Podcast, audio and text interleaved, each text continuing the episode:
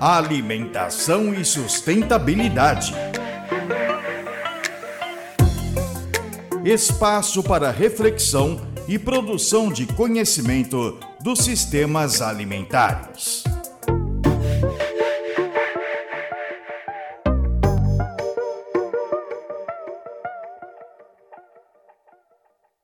Olá, eu sou Estela Sanseverino e hoje vou conversar com Alisson Machado, que é professor do Departamento de Nutrição da Faculdade de Saúde Pública da USP e mentor do Sustentária, núcleo de extensão da mesma universidade que promove alimentação sustentável. Hoje, vamos falar sobre proteínas artificiais, especialmente sobre a carne de laboratório, que é um tema que vem ganhando cada vez mais visibilidade em diferentes espaços, desde pesquisas científicas até na opinião dos consumidores. Para começar, professor, você pode nos explicar o que define o termo carne de laboratório?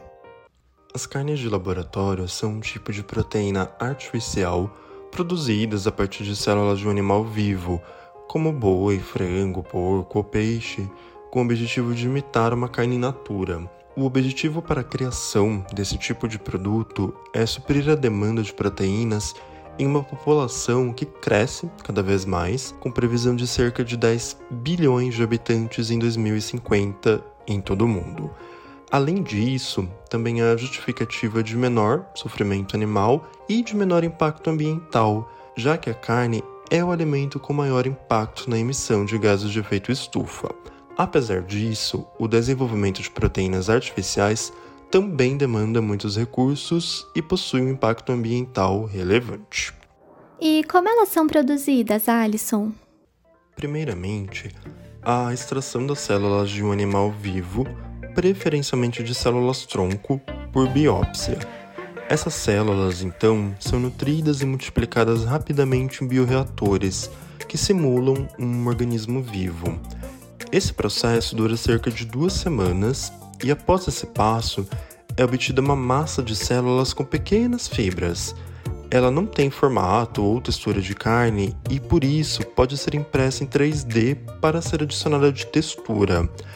Nesse processo, a carne de laboratório também é adicionada de aditivos, corantes e aromatizantes para ficar semelhante a uma carne in natura e, portanto, ela é caracterizada como um alimento ultraprocessado. E já é possível encontrar alimentos produzidos a partir de proteínas artificiais nos mercados? Ainda não é possível, mas há uma expectativa de que esses alimentos cheguem ao mercado nacional em 2024. Alguns passos que são importantes para que esse produto esteja disponível. A Organização das Nações Unidas já apoiou a criação de protocolos de fiscalização. A partir daí, as agências reguladoras de cada país são as responsáveis por aprovar ou não a venda do produto. No nosso caso, essa agência é a Anvisa. Há alguns desafios para a produção em larga escala e isso inclui o custo. Portanto, é bem provável que pequenas quantidades sejam comercializadas inicialmente. E após esse início, haverá monitoramento da segurança e avaliação da existência ou não de impactos à saúde. É um tema realmente super atual e sua contribuição enriqueceu nossa compreensão.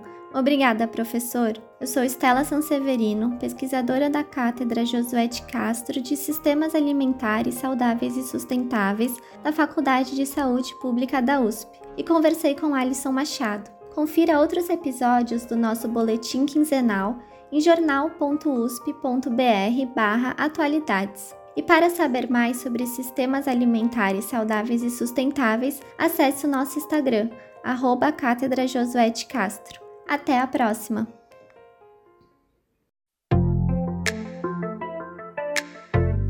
Alimentação e sustentabilidade.